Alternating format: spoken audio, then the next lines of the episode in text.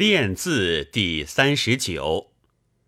夫文象列而结绳仪，鸟迹鸣而书气作，斯乃言语之体貌，而文章之宅语也。仓颉造之，鬼哭宿飞；皇帝用之，官至民察。先王生教，书必同文。游宣之时，既言书俗，所以以字体总一音。周礼保释，掌教六书，秦灭旧章，以立为师。即李斯山胄而秦传兴，程邈造历而古文废。汉出草律，名著绝法，太史学童。教士六体，有利民尚书，自谬折合，是以马字缺画而实践俱死。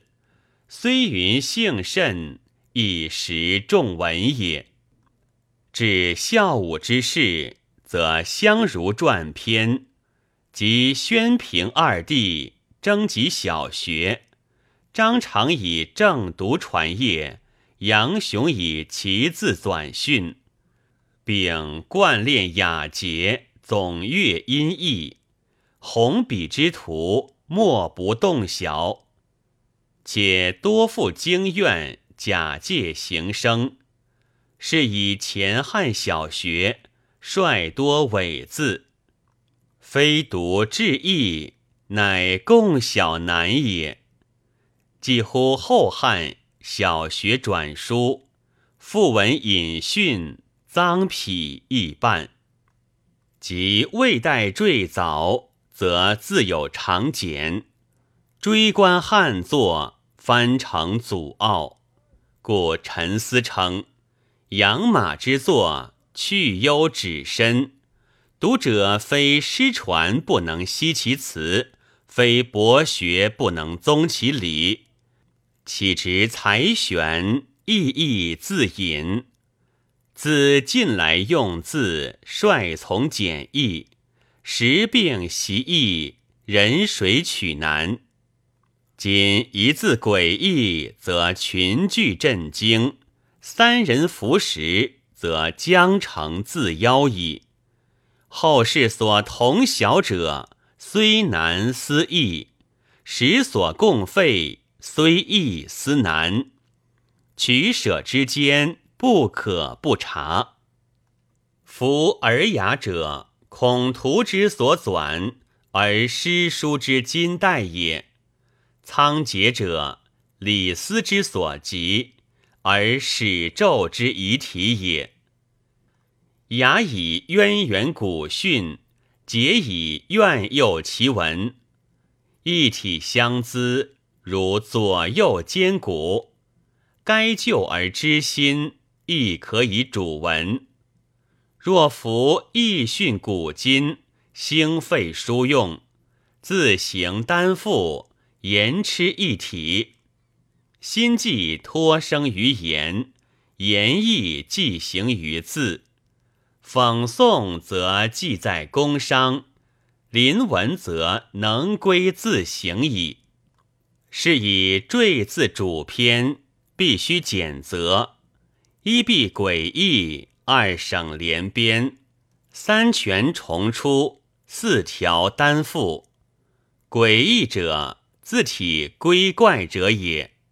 曹书诗称：“岂不愿思游，贬心勿胸挠。”两字诡异，大辞美篇，况乃过此。岂可观乎？